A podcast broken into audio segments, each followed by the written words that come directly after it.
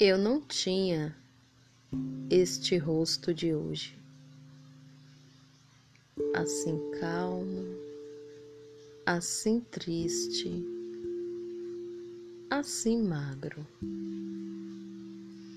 nem estes olhos tão vazios, nem o lábio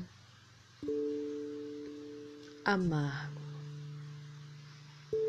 Eu não tinha essas mãos sem força, tão paradas e frias e mortas. Eu não tinha este coração que nem se mostra. Eu não dei por esta mudança tão simples, tão certa tão fácil. Em que espelho ficou perdida a minha face? Cecília Meireles, retrato.